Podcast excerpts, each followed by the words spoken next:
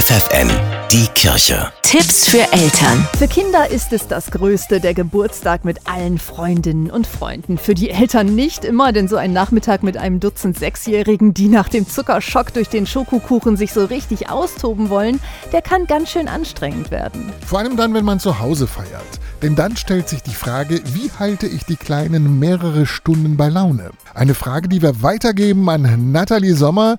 Sie ist Referentin in der katholischen Familienbildungsstätte in Osnabrück und sie ist Mutter von drei Kindern im Alter von vier bis neun. Motto-Partys sind immer ganz gut mit, mit Verkleiden. So die Klassiker sind Feenpartys oder auch äh, Ninja bei den Jungs, Detektivparty. Und wenn man so ein Motto hat, daran kann man dann ganz gut auch sowieso von Einladungskarte bis an den Tag, den Tag auch gestalten. Ja, können Sie da mal ein Beispiel nennen? Wenn man das Thema Ninja hat, kann man einen Ninja-Parcours mit besonderen Aufgaben machen. Wenn man ein Detektiv-Motto-Party hat, dann sind es die Rätsel, die gelöst werden müssen oder man muss für den Fall sich noch irgendwie eine Lupe basteln. Also gerade durch diese kleinen Bastelgeschichten kommt wieder so ein bisschen Ruhe in die Geburtstagsparty. Ganz wichtig für die Party ist natürlich auch das Essen. Was machen denn Eltern, die eigentlich keine Lust haben, selber zu backen oder das vielleicht auch gar nicht können? Da kann man sich das auch ein bisschen einfach machen. Statt Kuchen vielleicht mal ein Eisbuffet, wo die Kinder sich selber bedienen dürfen mit Streuseln oder dass man schon zu Beginn jedem Kind seinen eigenen Trinkbecher gestalten lässt.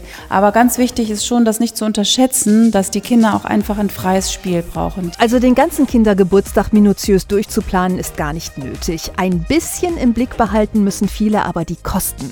Wie können Eltern denn ihren Kindern einen schönen Nachmittag bieten, der nicht teuer ist? Dass man selber die Girlanden bastelt, da gibt es unterschiedliche Basteltipps zu. Und die Einladungskarte auch selber gestaltet. Auch Konfetti kann man selber machen und so hat man eigentlich schon vor der eigentlichen Geburtstagsparty sehr viel Freude mit den Kindern und auch wieder Beschäftigung und kann so ein bisschen zum Geburtstag hinfiebern. Und schlägt damit gleich zwei Fliegen mit einer Klappe. Das sagt Nathalie Sommer von der katholischen Familienbildungsstätte in Osnabrück.